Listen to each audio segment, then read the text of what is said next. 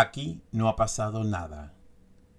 Este es un cuento de la escritora venezolana residenciada en Estados Unidos, Patricia Carballo, incluido en el libro No estamos tan locos como la gente dice.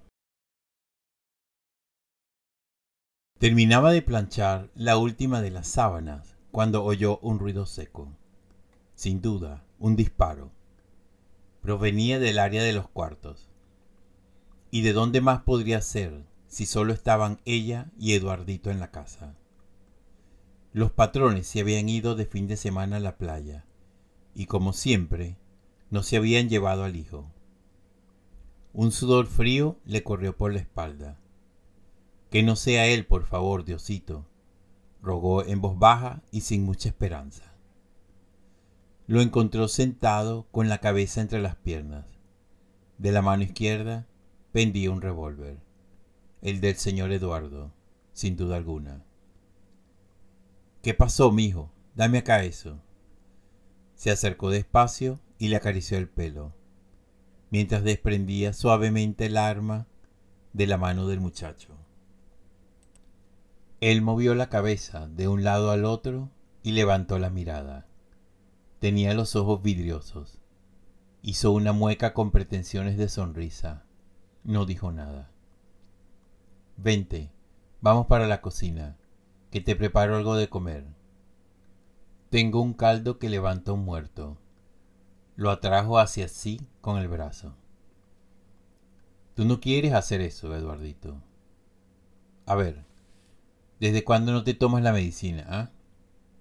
¿Dónde conseguiste el revólver? ¿De dónde va a ser, vieja?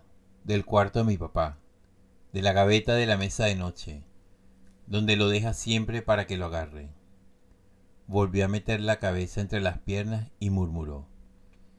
Tienes razón, yo no quiero hacer esto, porque si quisiera, no erraría el tiro. Pero ¿sabes qué? Me muero de la curiosidad de ver su cara. No sé, así sea desde el infierno. Cuando me encuentre tirado en el piso, bañado en sangre, la cara deforme, irreconocible. ¿Podrá vivir con la culpa o aprovechará que todavía quedan balas en el tambor y acabará con su miserable existencia? No hables así, Eduardito. Tú sabes que eso no es verdad. Yo no sé cómo llegó esa arma allí. Ya me van a oír esos dos cuando vengan. ¿Cómo es posible que andes dándose la gran vida y tú aquí, de tu cuenta? Sí, sí que, que sí me tomé la pastilla. Todos los malditos días me tomo la pastilla sin falta. Por eso estoy vivo. ¿O no, vieja? ¿No estoy vivo? No hables así, por Dios. Nori temblaba, y no sabía bien por qué. No era la primera vez que le tocaba lidiar con las crisis de Eduardito. Era la única que lo trataba con afecto. La verdad era que él tampoco se hacía querer. Nori lo trataba bien porque le daba lástima, pero muchas razones para quererlo no había. Los perros del edificio salían huyendo apenas lo veían asomarse por la puerta de entrada del edificio Zoe. Cuando Nori llegó a trabajar allí donde los requena, los rumores que se corrían eran que en el bosquecito de atrás del edificio, Eduardito, que para ese entonces era más niño, cazaba pájaros, ratas, gatos, sapos, cualquier cosa que se moviera, y los amarraba en un claro, les hacía una herida y lo dejaba ahí para que llegaran los samuros a comérselos vivos. En el fondo, ella nunca creyó esos cuentos, porque el niño con ella siempre fue un amor.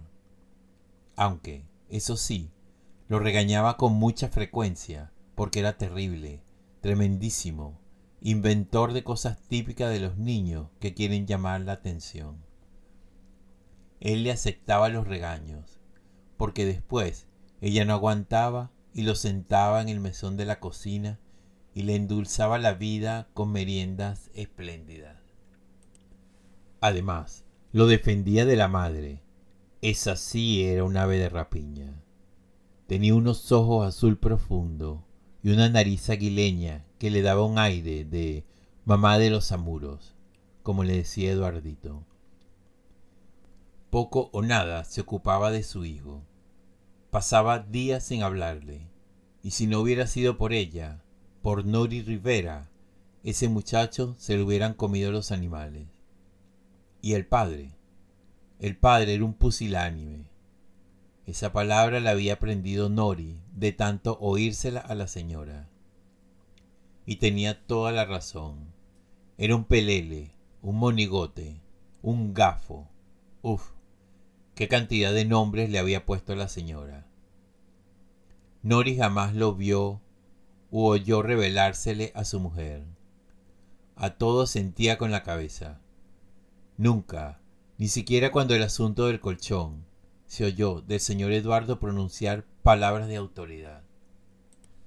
Nori, por su parte, le tenía un solo nombre su patrona, demonio. Solo un demonio era capaz de hacer esas cosas, como aquella del colchón.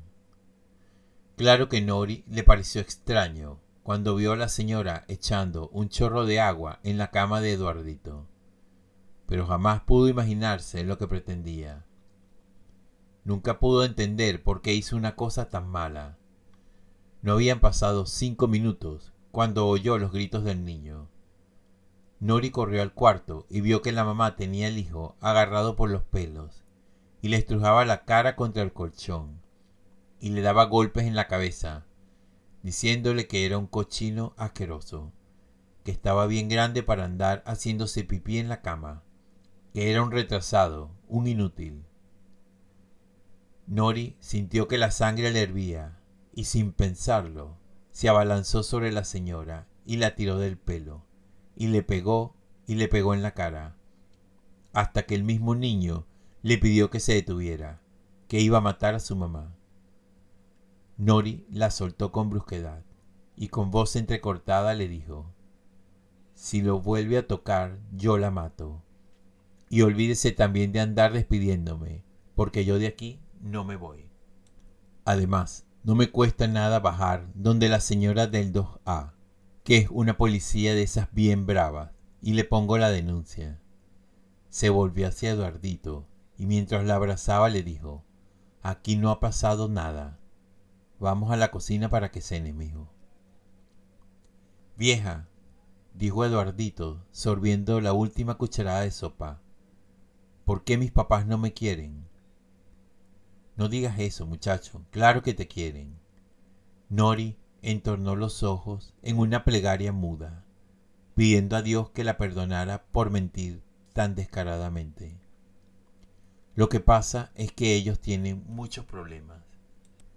Claro, me tienen a mí, que soy su problema, dijo enfatizando el posesivo.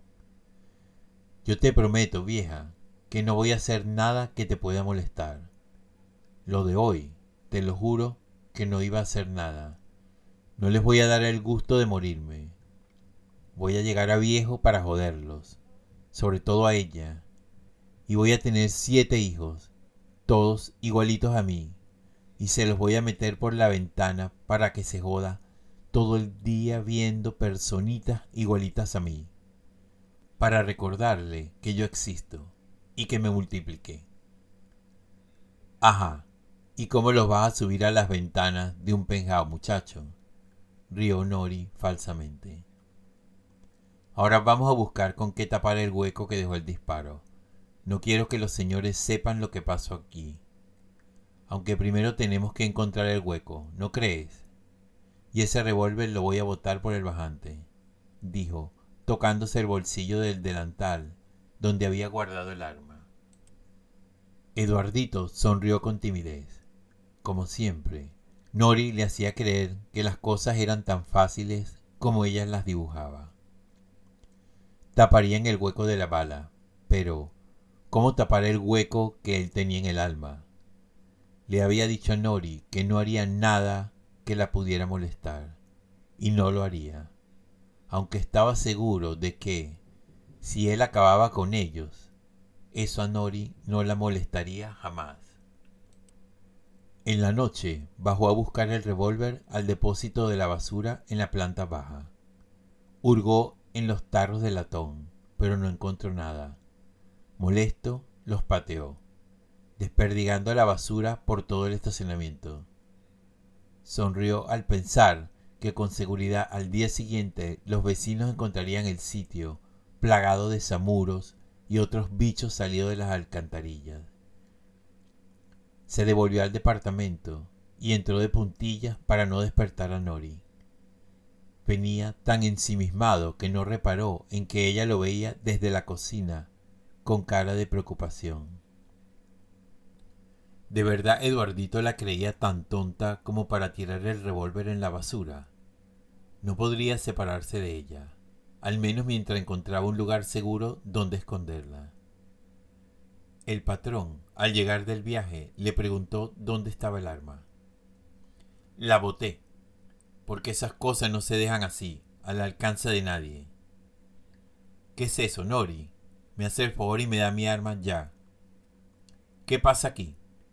Era la señora quien ahora increpaba a Nori.